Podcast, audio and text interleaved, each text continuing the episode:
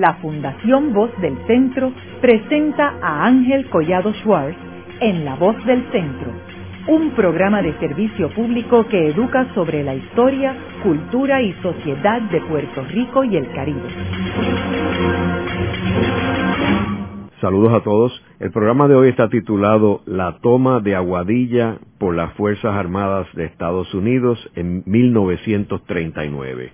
Hoy con nuestra invitada, la doctora Aide Reichard de Cancio, quien es historiadora y miembro de una de las familias más prominentes de Aguadilla. Como sabemos, Aguadilla es una de las ciudades más importantes de Puerto Rico, localizada al noroeste de Puerto Rico. En 1939, en Puerto Rico estaban sucediendo muchos eventos. Uno de ellos era que Estados Unidos estaba empezando a prepararse para la Segunda Guerra Mundial. Ya era inminente de que Estados Unidos iba a tener que participar de alguna forma. En ese año llega el almirante William D. Leahy como gobernador de Puerto Rico, que lo nombra su amigo el presidente Franklin D. Roosevelt. Y una de las misiones de Leahy era el fortificar a Puerto Rico. Eh, ahí que se empieza a edificar la base de Roosevelt Roads en Ceiba. Suceden varios eventos durante ese importante periodo que Leahy está en Puerto Rico. Ahora, en Aguadilla también estaban sucediendo eh, unos eventos importantes que comenzaron antes de 1939, en 1936. Eh, Aide, me gustaría que nos hablara sobre Aguadilla en el 1936 y qué estaba sucediendo en esa ciudad relativo a las Fuerzas Armadas de Estados Unidos. Pues Aguadilla para el 1936 era mayormente un puerto de mar y llegaban los barcos, estaba el puerto abierto, pero aparecieron unos cuantos coroneles a investigar y estuvieron dando vueltas y midiendo y la gente veía a estas personas extrañas y decía pero ¿por qué? ¿qué hacen estas personas aquí en Aguadilla? luego como usted bien dijo pues Leji llega este de gobernador de Puerto Rico y había sido compañero de estudio de general Raúl Esteves y llama a don Raúl y le dice, mira, nosotros hemos estado estudiando que en Puerto Rico hay que hacer una base aérea. Anterior a, estos años, Estados Unidos no tenía lo que ya podemos decir Air Force. Solamente tenía Army y Navy. Y como decía don Raúl, lo que tenía Puerto Rico, el 65 de infantería, y el regimiento 295 y 296, lo que eran, era un puñadito de soldados, no había nada más. Y don Raúl, como era aguadillano, pues sabía bien la topografía de Aguadilla. Cuando Ley lo llama y le dice, yo me voy a reunir con un grupo de coroneles que han venido de Estados Unidos, han estado estudiando dónde edificar una base aérea en Puerto Rico. Y hemos llegado a la conclusión que hay dos lugares. Uno es Laja y el otro es Punta Borinquen. Y antes de que se reunieran, don Raúl le dijo, mire, yo te voy a explicar algo sobre estos dos puntos. Laja no tiene agua potable. Aguadilla tiene agua potable, tenemos el Oaxaca. Número uno. Número dos, nosotros estamos a 610 sobre el nivel del mar. Que quiere decir que se va a gastar menos gasolina, se va a gastar menos, este, o sea, para aterrizar cualquier avión va a ser mejor y también cualquier invasión o algo va a ser más difícil. En tercer lugar, si se expropia en Laja, va a tener que ser bastante, y no solamente el pueblo de Laja, ni el valle, va a ser bastante terreno porque el terreno en Laja es arenoso, mientras que el terreno en Borinquen es como piedra, es bien fuerte. Y después llevando por diferentes lados, y, y esa fue la conversación que tuvieron. Yo dije, bueno, yo me voy a reunir con estos coroneles y vamos a hablar sobre lo que tú has dicho y lo que ellos van a exponer. Y don Raúl le dijo, yo quiero que tú estés en la reunión. Cuando acabaron la reunión, que volvieron y, los coroneles quedan de Texas, casi todos, pues como Texas es, es una planicie, y pues estaban a favor de Daja. Y entonces le, le dice, bueno, yo voy a dejar que un aguadillano que conoce diga por qué debe ser en Aguadilla. Entonces le explicó lo que yo antes dije y llegaron a la conclusión que verdaderamente, pues, que debía ser por Punta Borinquen. Y otra de las facilidades era que no interfería por ningún, o sea, el avión entraba por el mar y salía por el mar. Y segundo, la pista antes hacían en como una cruz. Pues en Aguadilla no había que hacer eso. Podía ser un long run, o sea, una pista larga que se podía hacer y podían entrar por un lado de Punta Borinquen y salir por el otro lado de Punta Borinquen. Así que no había ese problema. Y por eso se llegó a la conclusión de la que la base debía ser en Aguadilla. Claro, eso causó una conmoción. Los primeros momentos que salieron en el periódico, pues este, fueron para el 39, que empezó a salir en el periódico El Mundo y en el Imparcial sobre que se pensaba establecer una base aérea en el barrio, primero dijeron el barrio Borinquen, pero después fueron adquiriendo otros terrenos como Maleza Alta y Maleza Baja, que eran terrenos de cultivables, bueno, de, aguadilla. Fue muy interesante porque comenzaron a llegar muchas personas. Yo tuve la dicha de para eso del quinto centenario de Puerto Rico, yo entrevisté a muchísimas personas porque yo tenía cargo en diferentes plazas del pueblo, nos reuníamos una vez al mes y por radio y por televisión tirábamos un programa de la historia de Aguadilla. Y a mí se me ocurrió que uno de los temas debía ser este, la base de o Borinquen como conocimos de jóvenes. Y tuve la dicha de hablar con un señor que se llama Matilde Vadillo y él me dijo, mire, doña yo era jovencitito cuando fui a ver a mis papás. Y yo veo a aquellas personas paradas allí vestidas de kaki. Y me acerqué y, ellos me llaman. Dice, ¿usted no sabe de alguien que pueda podar aquí y limpiar esto? Y le digo, ese soy yo. Imagínese, en aquel momento todo el mundo estaba buscando unos chavitos. Dice, necesito que nos limpie este terreno aquí. Dice que él no sabía para lo que era, porque no le dijeron nada, nada, nada. Y que pocos días después, estando él acabando de limpiar, le dijeron, quítase, quítase del medio, con otro que estaban limpiando. Y vieron bajar lo que se conoce en Aguadilla como el chulito, que fue el primer avión que llegó con de Aguadilla, con la, la primera aterrizaje en uno de un motor que llegó a lo que después fue la pista, ¿no? pero yo creo que eso es bien interesante porque fue que le invadieron sin darse cuenta y la gente no sabía nada.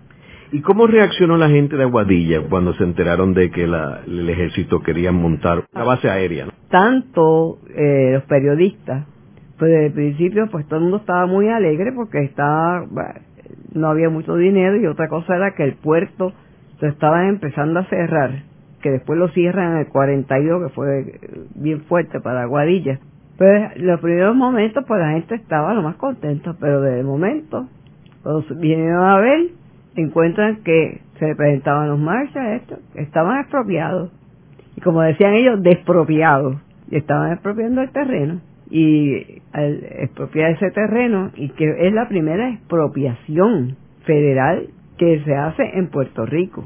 Mi papá siempre me decía que lo habían hecho INSEM o sea que era el terreno, no en persona, era como se suponía que se hiciera. Y cogieron todo el terreno y a la gente le empezaron a sacar, y no solamente a sacar la gente, era que le daban 24 horas y si no los habían sacado le tumbaban la casa y la quemaban y las pobres personas pues se quedaron especialmente los que eran de parcelas vamos a decir pues estaban en la calle a dónde se iban a ir y lo que le ofrecieron era una miseria por el terreno a los dueños, a los terratenientes. Lo que ofrecieron fue una miseria. Y ahí fue que entró el problema del gran pleito de que yo siempre oí hablar a mi padre, el licenciado Héctor Richard, sobre eso, porque él tuvo parte, fue uno de los de los artistas, eh, de los personajes, a un reportero del periódico El Imparcial, le dijo que los americanos estaban actuando igual que Hitler, estaban haciendo lo mismo en Aguadilla. Y al decir eso, pues, como se puede imaginar, de la Corte Federal lo mandaron a buscar. Estaba acabado de graduar casi de abogado. Y él le dijo, pero estoy en Aguadilla, no, que tiene que venir para San Juan. Y unos amigos de él, el señor Benicio Sánchez Castaño, el licenciado, le llamaron y le dijeron, mira, Héctor, tienes que venir porque estás a punto de que te metan a la cárcel por lo que acabas de decir. Y él me hacía el cuento y nos hizo un día por radio, por guava, cuando una entrevista que le hicieron, que yo fui con él, se, pues yo iba, me dice, yo iba muerto del miedo, porque yo le dije a mi esposa, yo creo que yo paro en la cárcel de esta. Cuando llegó a la Corte Federal, ya este se encontró allí unos amigos, como estaba el licenciado Benito Sánchez Castaño, el licenciado Choteco y otros, y nos sentaron y, allí Snyder, el fiscal, en, diciéndole que era culpable, que estaba antiamericano, que debía ir para la cárcel. Dice que el juez, pues como era sureño, dice él, como que me cogió pena y, y no sabían qué hacer. De pronto el juez dijo, ¿y por qué usted, si dice que es tan americano, no se pone a favor de nosotros? Interviene y ya es como un liazón entre el pueblo de Aguadilla y los americanos. Dice que él miró y vio que Benicio y, y Ochoteco hacían con la cabeza que sí, que dijera que sí. Y dijo, sí, pues lo vamos a nombrar comisionado federal. Lo vamos a nombrar comisionado federal para que usted arregle esto. Y lo nombró comisionado federal y dijo, sí, está bien, yo soy comisionado federal, pero yo no, no me tienen que pagar nada. Yo lo hago por el pueblo de Aguadilla y tuvo que aceptar un dólar al año. Fue por toda la vida hasta que cerraron a Reini, comisionado federal, y comenzó y también pues llevó el pleito con todas esas personas este, que se le consiguió por lo menos que le pagaran algo más de lo que estaba ofreciendo este el gobierno. Quiero comentar que el padre de nuestra invitada, el licenciado Héctor Richard, que era uno de los abogados más prominentes en la zona de Aguadilla, fue la persona que los terratenientes que habían sido expropiados contrata para que sea el abogado y lleve un caso en contra del gobierno por la expropiación. Los personajes que ella menciona, Cecil Snyder, era fiscal federal, que es un personaje que aquí en La Voz del Centro tenemos un programa que hicimos sobre él, que fue el fiscal federal que enjuició a Pedro Albizu Campo y a todo el movimiento nacionalista, y el juez Cooper, que también fue un personaje crítico en todo este procesamiento de Pedro Albizu Campo y los nacionalistas. Esos personajes también tuvieron que ver en Aguadilla en este caso. Sí, fue un tiempo, yo recuerdo, yo era pequeña, pero recuerdo del movimiento. Algo que me impresionaba y mi mamá se reía porque decía, a ti te gusta mirar por la ventana lo de las botitas blancas y era cada cinco de la tarde, y eso jamás se me va a olvidar mientras yo viva. A las cinco de la tarde, Aguadilla se encendía. Cuando digo eso encendía, era que comenzaban a bajar lo que nosotros en aquel entonces llamábamos carioca, que eran unas guaguitas. Eran de esas guaguitas que eran eh, forradas de madera, que le decían country. Bajaban los americanos de la base al pueblo de Aguadilla. Para esa época, el pueblo de Aguadilla se llenaba, estaba llena de barras y había pues mucha prostitución. Ahora yo lo entiendo, en aquel momento yo no sabía lo que era, qué estaba pasando. Pero una cosa bien curiosa, y me encontré los otros días este, un recorte de periódico, fue de cuando anunciaron de los blackouts. Y yo creo que esta generación y muchos de los que nos están escuchando en el día de hoy no saben lo que es un blackout. Cuando en Puerto Rico se decidió, pues el gobierno este americano dijo que había que tener la, la isla y especialmente la parte de la web oscura de noche. y si cogían a alguien, así fuera con una vela, pues este, eso era multado. Y yo recuerdo que papi me mandó a hacer que mami le decía que era un refajo al radio para que ni siquiera se viera la bombillita de, de radio, porque entonces no había televisión.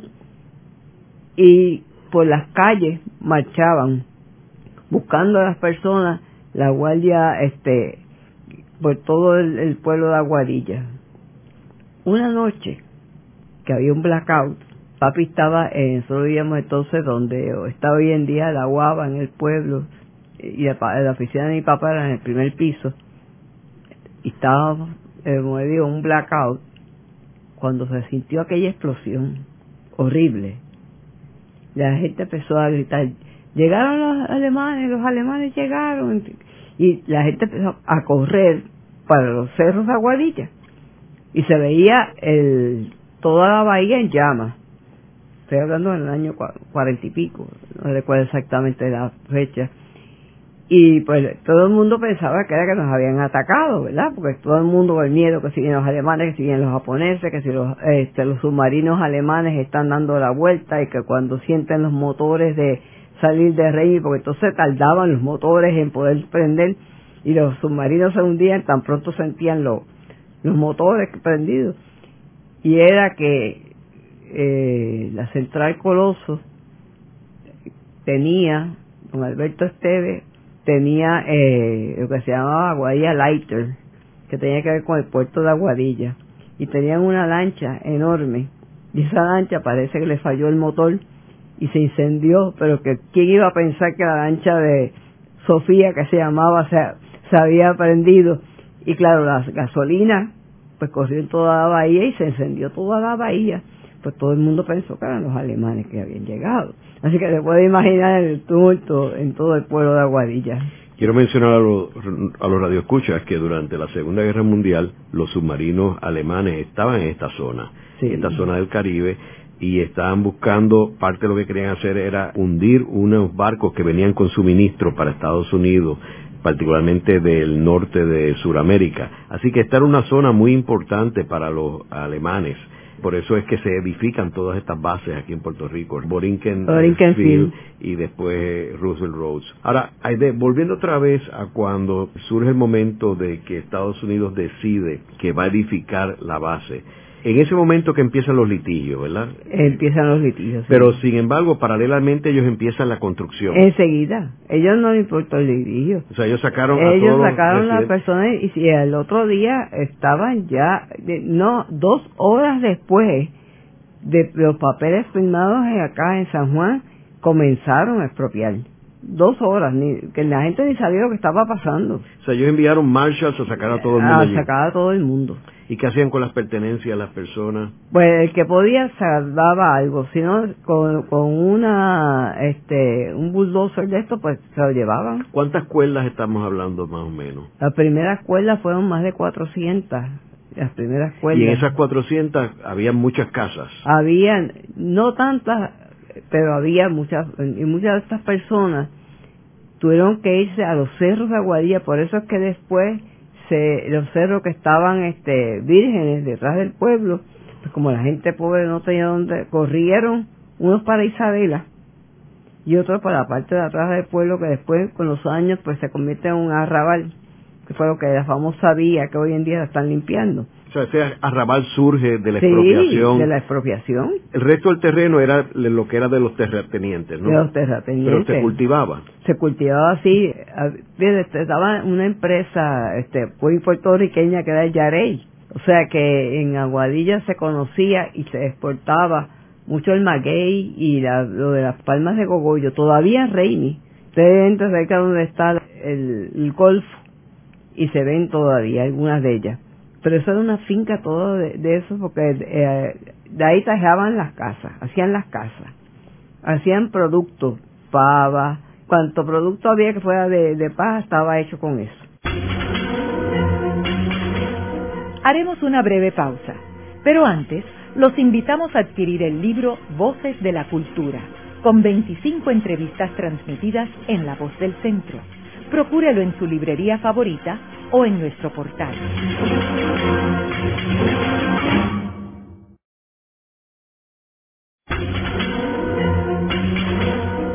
Regresamos con Ángel Collado Schwartz en La Voz del Centro.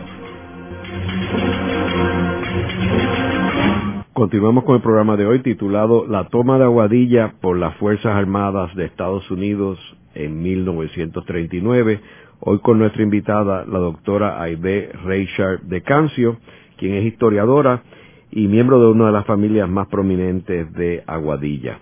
En el segmento anterior estuvimos comentando sobre los eventos que surgieron en 1939 cuando Estados Unidos decide expropiar los terrenos de Aguadilla para ubicar una importante base aérea en Borinquen Fields. El gobernador de Puerto Rico, William D. El almirante, eh, que era almirante, fue la persona que era responsable de poder fortificar a Puerto Rico en vísperas de la participación de Estados Unidos en la Segunda Guerra Mundial. Hablamos de cómo Estados Unidos le dio 24 horas a los residentes para que abandonaran eh, sus casas ya que eh, la construcción comenzaba inmediatamente y que hubo algunos terratenientes que decidieron litigar contra el gobierno federal y el licenciado Héctor Reichard fue uno de los abogados que estuvo envuelto en estas demandas. Por parte de los federales, el, fiscal Cecil Snyder fue la persona que llevó el caso en contra de los eh, terratenientes y los residentes de Aguadilla. Ahora, Aide, en términos de la base, empiezan la construcción, tú dices este, rápidamente, ¿cómo se edificó esa base? Hicieron esa base como una ciudad y la planificaron como una gran ciudad. Y yo tengo este la información. Ellos eh, planificaron desde escuelas, canchas y además la pista tiene 14 pulgadas, tiene la pista en cemento los hangares se hicieron en contra del bombardeo, o sea que son los hangares originales que están allí todavía, no los que han hecho últimamente, pero los hangares, esos son fortalezas. Las casas están también hechas de si un bombardeo no le afecten.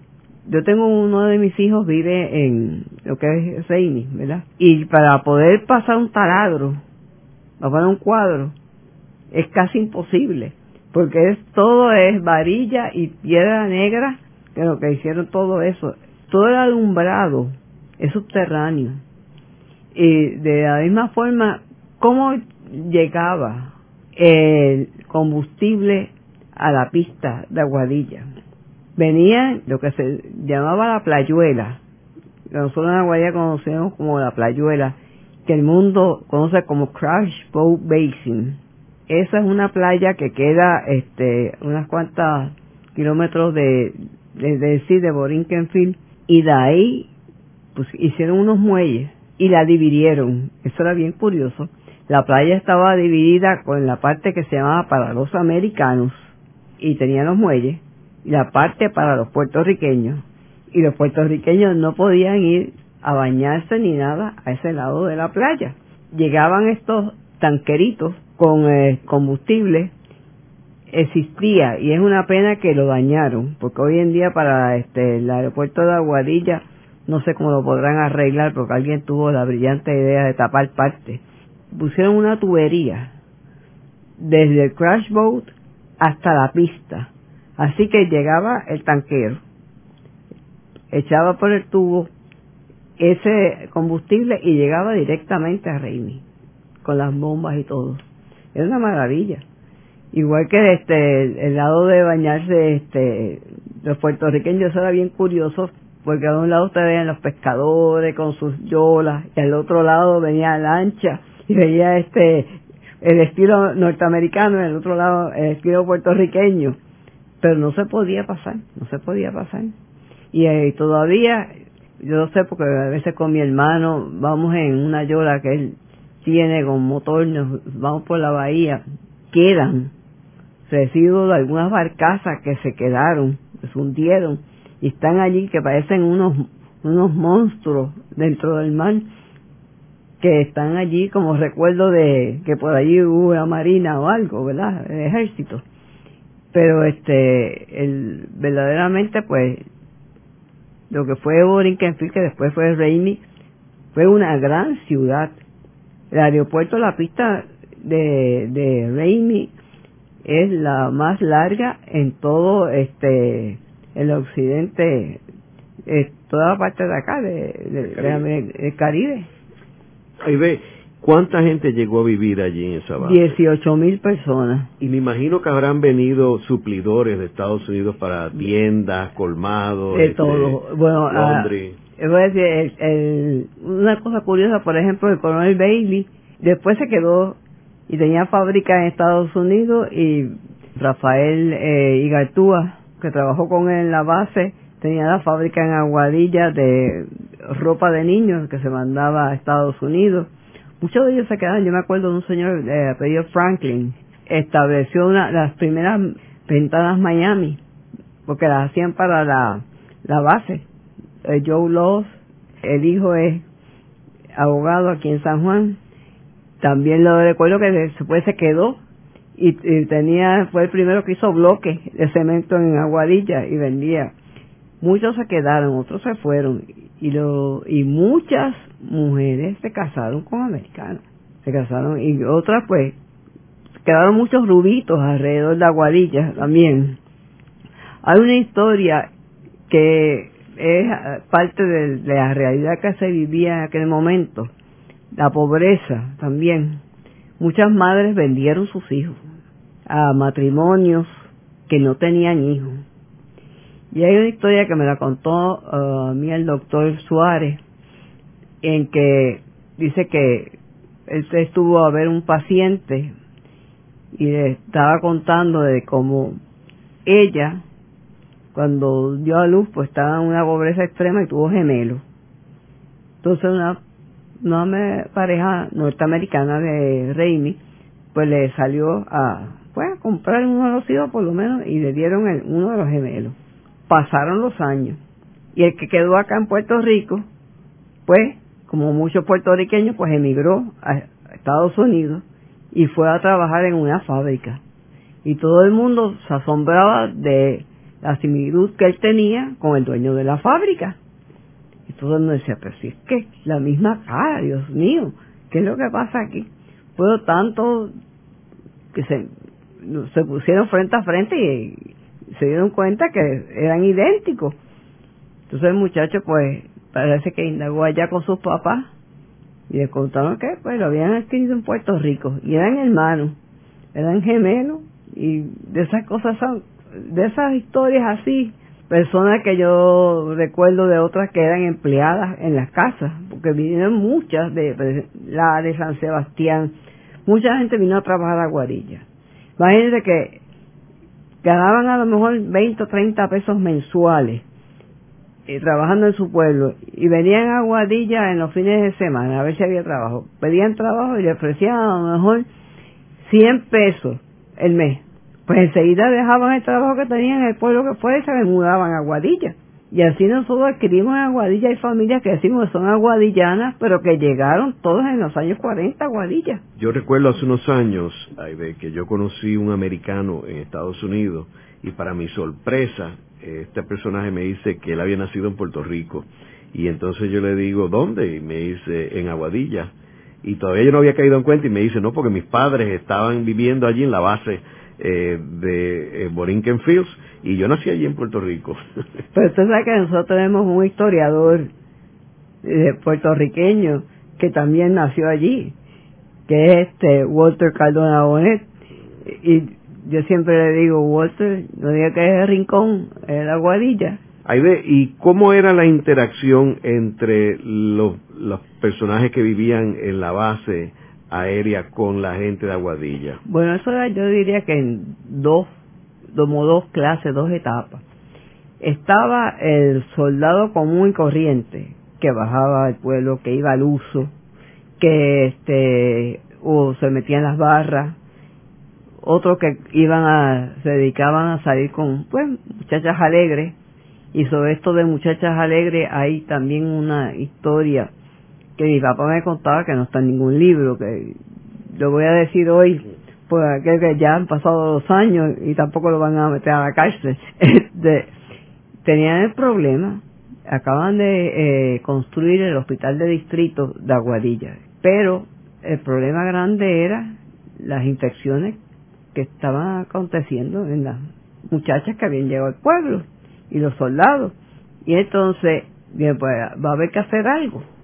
Entonces abrieron una parte del nuevo hospital de distrito de aquel entonces, que ya hoy en día no se usa como hospital, ¿verdad? Y lo pusieron para atender mujeres, pues, enfermedades venéreas y cosas así. Entonces llamaron a papi, le dijeron, mire Richard, nosotros tenemos que resolver este problema. Los americanos bajan y quieren tener un sitio, pues, para salir con estas muchachas. Entonces abrieron entre Aguadilla e Isabela un lugar que era de prostitución, pero estaba aprobado por el gobierno federal. Y le dijeron a mi papá, mire, tienen que ir, las jóvenes que vayan a ir ahí, tienen que ir primero al hospital, y esas son las que van a ir a ese sitio. El día que se termine la guerra, ese día se termina esto. Y papi siempre me hacía el cuento, de dice, mira, el día que terminó la guerra recibí un cablegrama. Close you Entonces, porque era un sitio por lo menos que ellos sabían que no se les iban a infectar los, los soldados, pero tuvieron que cerrar enseguida. Y, pero estaba, lo corría un grupo de, de gente que sabía que tenían que, que llegarse según las estipulaciones. Igual que el off limits y on limits de Aguadilla. Hay una caricatura muy famosa que yo tengo la original que se la remandó día Papi que eh, dice cuando Aguadilla está off limits pierde 400 mil dólares mensuales así que cada vez que ponían Aguadilla off limits o sea que no podían bajar los soldados le costaba al pueblo de Aguadilla 400 mil dólares en aquella época ¿Y por qué la ponían off limits? La ponían off limits y no cumplían con las barras, con la, las limpiezas que tenían que tener este todo. Había calles que siempre fueron off limits, cerca de los cerros, todos siempre fueron off limits.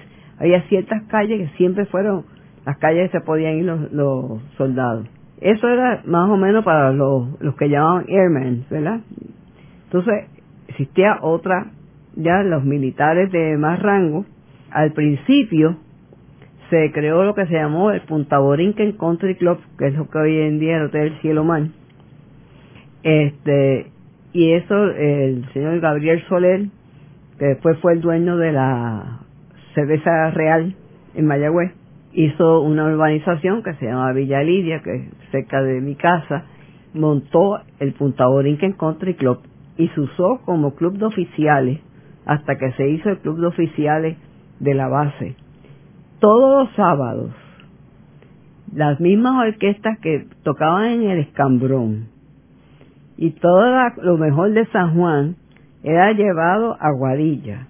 Pues yo recuerdo a mi mamá y papá se vestían de etiqueta los fines de semana para ir a estas grandes fiestas, eran bailes con buenas orquestas, esa Concepción y todo eso, pues era todo lo que da.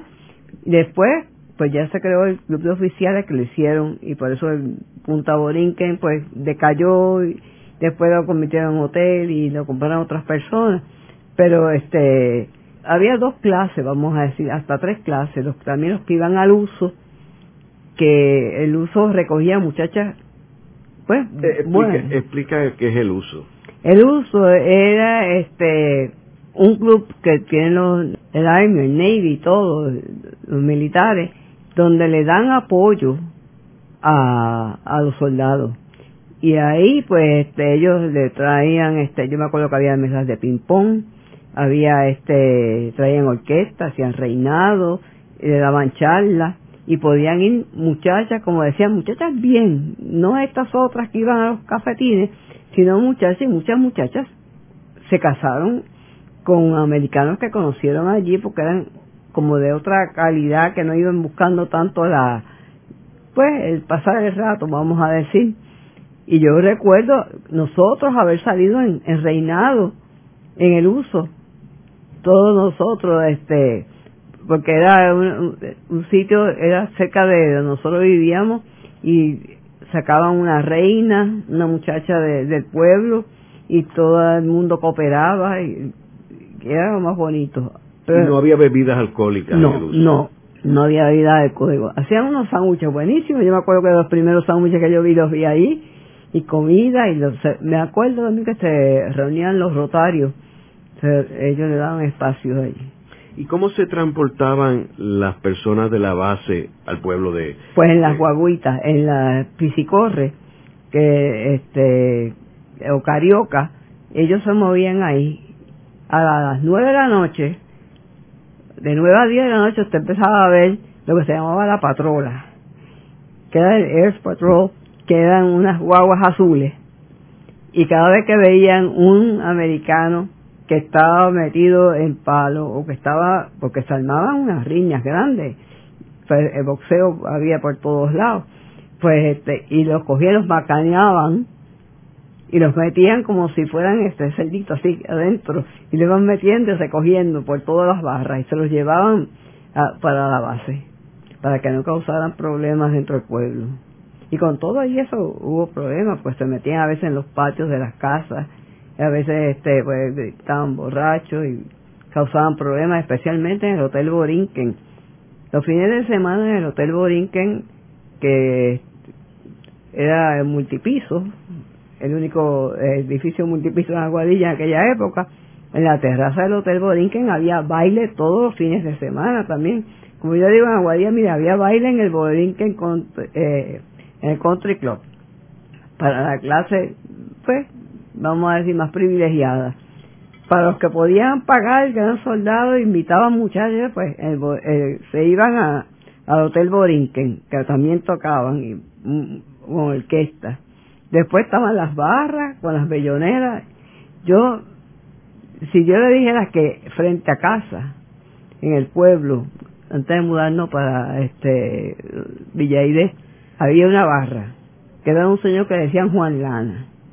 Y todas las noches, me parece sentirlo, si mi hermano estaba oyendo este programa, era lo mismo, sentía aquella música, era Ani Paki Mama, na, na, na, na, algo así, era y sentía la gritería de su gente borracha.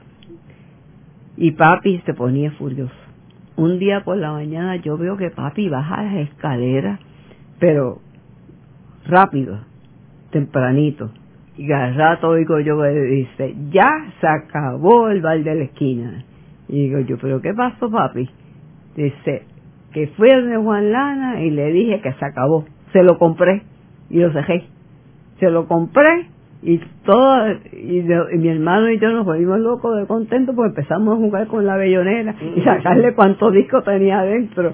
Y, las cosas que tenía adentro para jugar con todas las cosas. Pero era que había por todos lados había este estas barras y todo esto.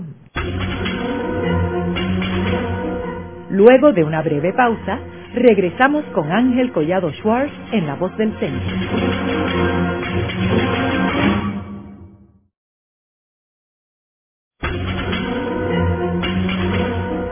Regresamos con Ángel Collado Schwartz en La Voz del Centro.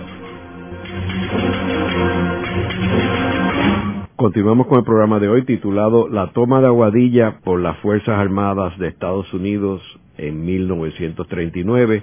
Hoy con nuestra invitada, la doctora Aide Reichard de Cancio, quien es historiadora y miembro de una de las familias más prominentes de Aguadilla. Eh, Aide, entrando ya en la Segunda Guerra Mundial, eh, ¿Qué rol tuvo la base de Borinquen Fields en la Segunda Guerra Mundial? Bueno, la Segunda Guerra Mundial, eh, Borinquen Fields se creó para, en primer lugar, protegerle, ¿verdad?, toda la parte de, Panamá, Santo Domingo, pero también era por los submarinos, para estar velando por los submarinos, porque había, este, los alemanes se acercaron bastante. Y de eso yo tengo una anécdota tres días después de declarada la Segunda Guerra Mundial, pues lo que había eran como dos o tres aviones nada más todavía allí y tenían este soldados que hacían guardia y había que tener sus blackouts. Y había un blackout cuando eh, los que estaban velando los aviones sintieron este un, unos ruidos y uno tuvo temor y disparó. Al disparar el primero, pues siguieron disparando a todos los otros soldados y seguían sintiendo el ruido y siguieron tirando y disparando. Entonces, ¿qué pasa? Pasan un mensaje. Los, alemanes parece que se están subiendo por el cliff, imagínense 600 pies, eh, se están subiendo, con, han llegado en submarino y están atacando a Reimi. Bueno, pues vieron un bulto y le tiraron al bulto. Y claro, no podían saber lo que era. Mientras tanto, ese tiroteo sigue por toda la base y ya habían hecho la casa de los oficiales. Está un oficial de apellido este Allen en su casa y siente el tiroteo y como está este todo oscura, pues está en blackout, pues él le dice a la esposa, acoge las almas y dice, dicen que son los alemanes que han llegado, ¿cómo han llegado hasta acá tan rápido? Y, y él siente un ruido dentro de la casa y siente que este que la puerta del ellos estaban en el segundo piso que la, puerta del eh, como un basement que tenían que se abría. Y él coge la, la pistola de él y le dispara. Y cuando sintió unos gritos de femeninos cuando este pues encendieron la luz y era que la empleada de la casa que dormía allá el señor pensó que era un alemán y le mandó un tiro por el estómago. Tuvieron que salir corriendo a llevarla al hospital. Y los que estaban acá en la pista al otro día por la mañana que pasó que se empezó a ver el día se dieron cuenta que era el caballo de un soldado que lo guardaba allí que lo que lo que habían sentido había sido este el caballo moverse, no eran ningunos alemanes, y dicen que se conoce como la batalla Borinkenfield de la Segunda Guerra Mundial, que es el bochorno de la guerra de la Segunda Guerra Mundial. ¿Y qué sucede después de la Segunda Guerra Mundial con la base? Entonces viene el Proyecto Verde. El Proyecto Verde fue para los que venían, para que se pudieran adaptar de nuevo a la vida, porque allí el hospital era magnífico. Los curaban, les daban terapia y los ponían como para poder trabajar. Y siguió el, proyecto Blanco, que era que ya los capacitaban para salir al mundo de nuevo. Ya después de eso, pues la base cambia, porque entra lo de Corea, y cambia ya a ser SAC, que es Strategic Air Command, y se dedican mayormente en ese periodo de, Corea se dedica mayormente a tomar y me estuvo bien raro dando un vistazo tenían unas computadoras enormes a tomar fotografías y con estas computadoras este ver más o menos dónde estaba cada cosa este por ejemplo en tal sitio cuánto tardaba un avión y cuánto tardaba este para tomar este combustible. Y muchos de los aviones llegaban, tomaban combustible en Freimi para seguir, porque eran unos viajes enormes, largos, y no, no era como hoy en día. Y estuvieron este con el Strategic Air Command hasta casi el 73 cuando eh, cerraron, que ya cerraron porque encontraron que no tenía uso la base. ¿Cuándo es que le cambian el nombre de Borinquen a En el 48. ¿Y por qué le cambian el nombre? Porque Reini fue un comandante este, de la Segunda Guerra Mundial que murió y fue un héroe nacional y le cambiaron el nombre por él. Pero no fue que estuviera nunca Aguadilla. Después de la Segunda Guerra Mundial, tú mencionas que envían los soldados para adaptarlos al, al mundo civil. Ahora, eh, ya me imagino que no habría una población tan grande como la que había de 18 mil, pues ¿verdad? Si, si la población cuando cerraron a Reimi en el 73 tenía 12 mil. Y lo grande es que en ciertos años, del cuarenta y pico, los, los vuelos eh, y las personas que pasaron por, por Aguadilla en vuelo es increíble. Son este más de, de, de 500, 600 este, vuelos y como, no solamente vuelos este del ejército, sino vuelos comerciales parece que era que llevaban este transportaban equipo y cosas a, allá a Alemania y a, Japón y a todos esos lugares. Es increíble. El tráfico aéreo, por ejemplo, aquí eh, en una tabla que tengo de, de enero del 44, el, dice que durante este año 7.125 aviones pasaron de, del ejército, o sea, de, de Air Force, y 3.400 de pasajeros y cargos. Eso fue en el 44. Imagínate la cantidad de personas que pasó por Reimi, que eran este, miles de personas, porque toda esta gente tenía que hacer escala aquí. No que era el puente, por eso que decía que Puerto Rico era el puente. Y todavía yo creo que tiene una importancia vital. La gente como que se ha olvidado, pero Puerto Rico está en un sitio estratégico como nos enseñaron en la escuela. Y aún con todas las computadoras y con todas estas cosas, pues tiene su... La verdad que, que tiene importancia y yo diría que ese aeropuerto de Aguadilla tiene un futuro enorme, enorme. Ahora, ellos siguieron utilizando el aeropuerto como o sea, ya ya después de la Segunda Guerra Mundial, el aeropuerto todavía seguía... Sí, con los jets.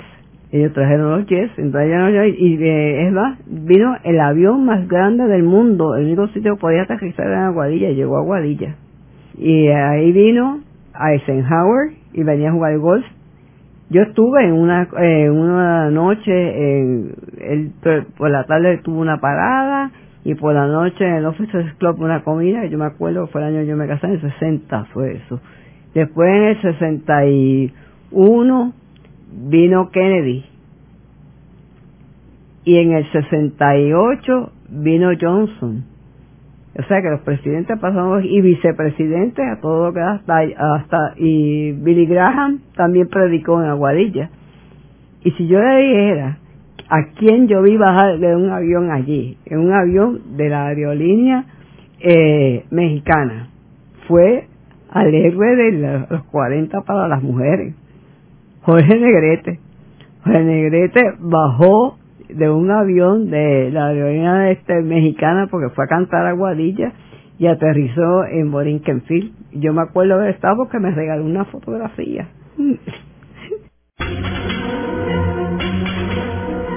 Luego de la pausa, continuamos con Ángel Collado Schwartz en La Voz del Centro.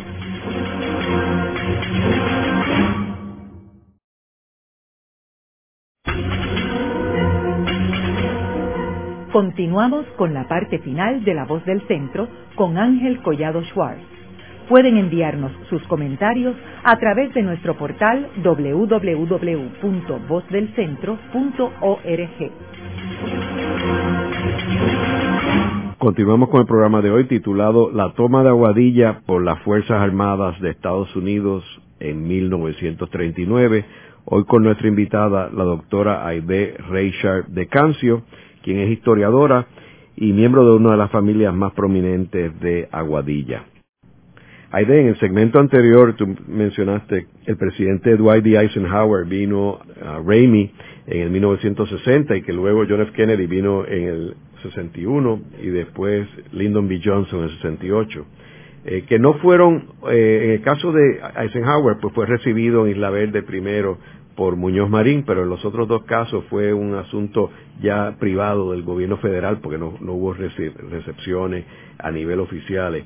Ahora, eh, tú mencionas que tú estuviste en la actividad de, del banquete que se dio de Dwight Eisenhower. ¿Y quiénes estaban presentes allí? Pues estaba este el comité de, de Aguadillanos, porque había un comité que siempre hubo, eh, de liazón, de, de, la banca, comerciantes, y yo me acuerdo que yo fui este con mi esposo, que entonces era novio mío, deseado Cancio, este, con mi papá, me acuerdo que fuimos los cuatro y allí estaba pues toda la, gente de, pues que tenían en Aguadilla vamos a decir el comercio y todo eso además todos los oficiales de, de la base él como yo dije primero fue por toda la base él fue por toda la base por la tarde y eh, ante la población este que estaba allí y por la noche fue este la comida y el baile. Eso fue un viaje que iba Eisenhower para Sudamérica, eh, que estuvo en Argentina y estuvo en Brasil y después de regreso también paró allí en, en Raimi. Ahora, eh, ¿los otros los conociste también? No, no, no, no, hubo actividades. No hubo actividades, no. ¿Y qué sucede luego cuando el Air Force decide entregarle esos terrenos de vuelta a los puertorriqueños?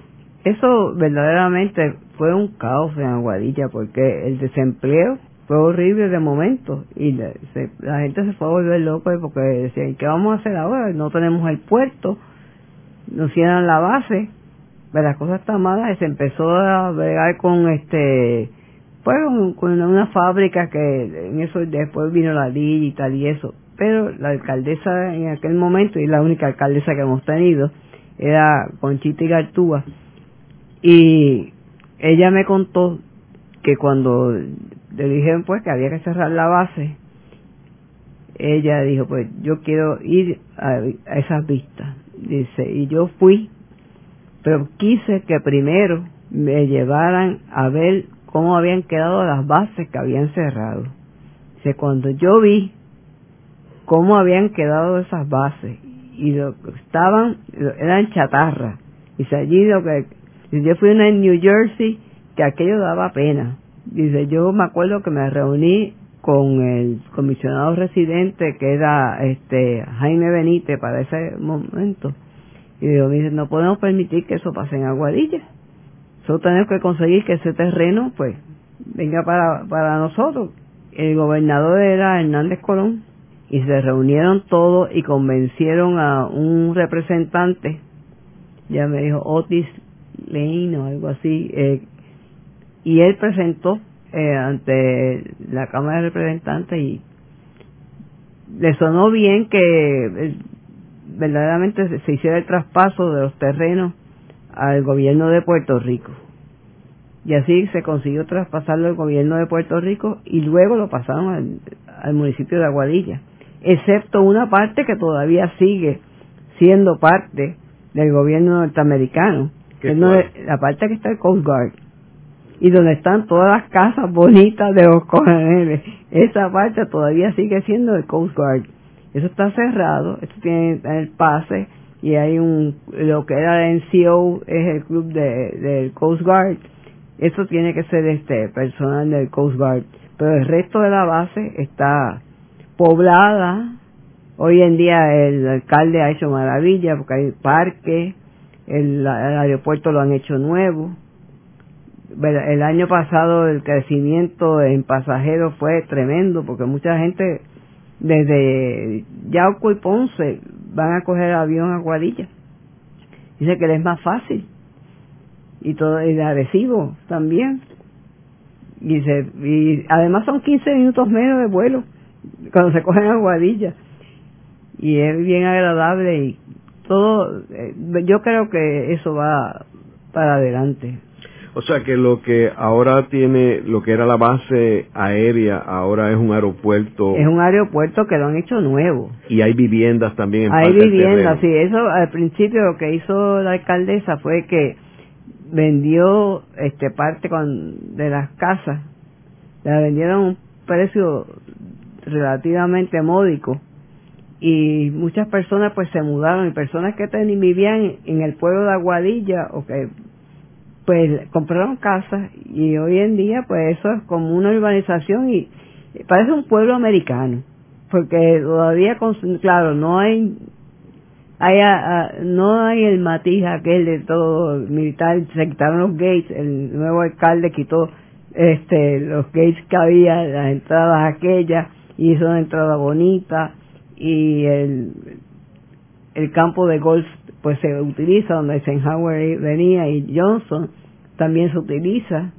Y la parte de las ruinas del faro antiguo pues está allí como este algo arqueológico verdad la, la base ha crecido muchísimo.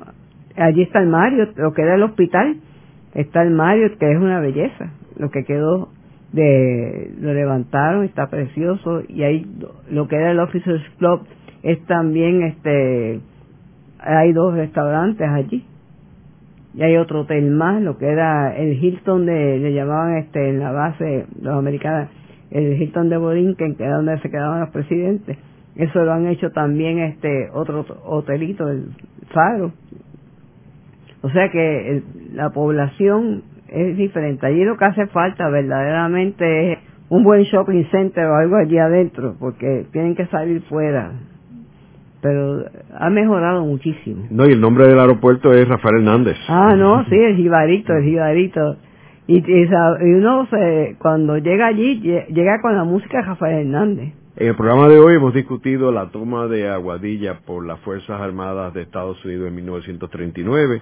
Hemos hablado cómo el pueblo de Aguadilla jugó un papel protagónico durante la Segunda Guerra Mundial cuando los Estados Unidos decide expropiar esos terrenos para edificar allí una de las bases aéreas más importantes del sistema de defensa del Caribe. Como hemos hablado, el, la zona oeste de Puerto Rico y todo Puerto Rico en realidad sirve como eh, defensa de la entrada occidental del canal de Panamá. Eh, y hemos hablado también de cómo ese, eh, esas facilidades recibieron a tres presidentes de Estados Unidos en tres periodos distintos, Eisenhower, eh, Kennedy y Johnson, y cómo luego, posteriormente en el 1974, eh, la base se convierte en una pequeña ciudad dentro del municipio de Aguadilla, en la cual, eh, con una excepción de unos terrenos que pertenecen a, los guardacostas, el resto de los terrenos son un aeropuerto y vivienda del municipio de Aguadilla. Muchas gracias, Aide. Encantada. Esta ha sido una producción como servicio público de la Fundación Voz del Centro. Los invitamos a sintonizarnos la próxima semana a la misma hora.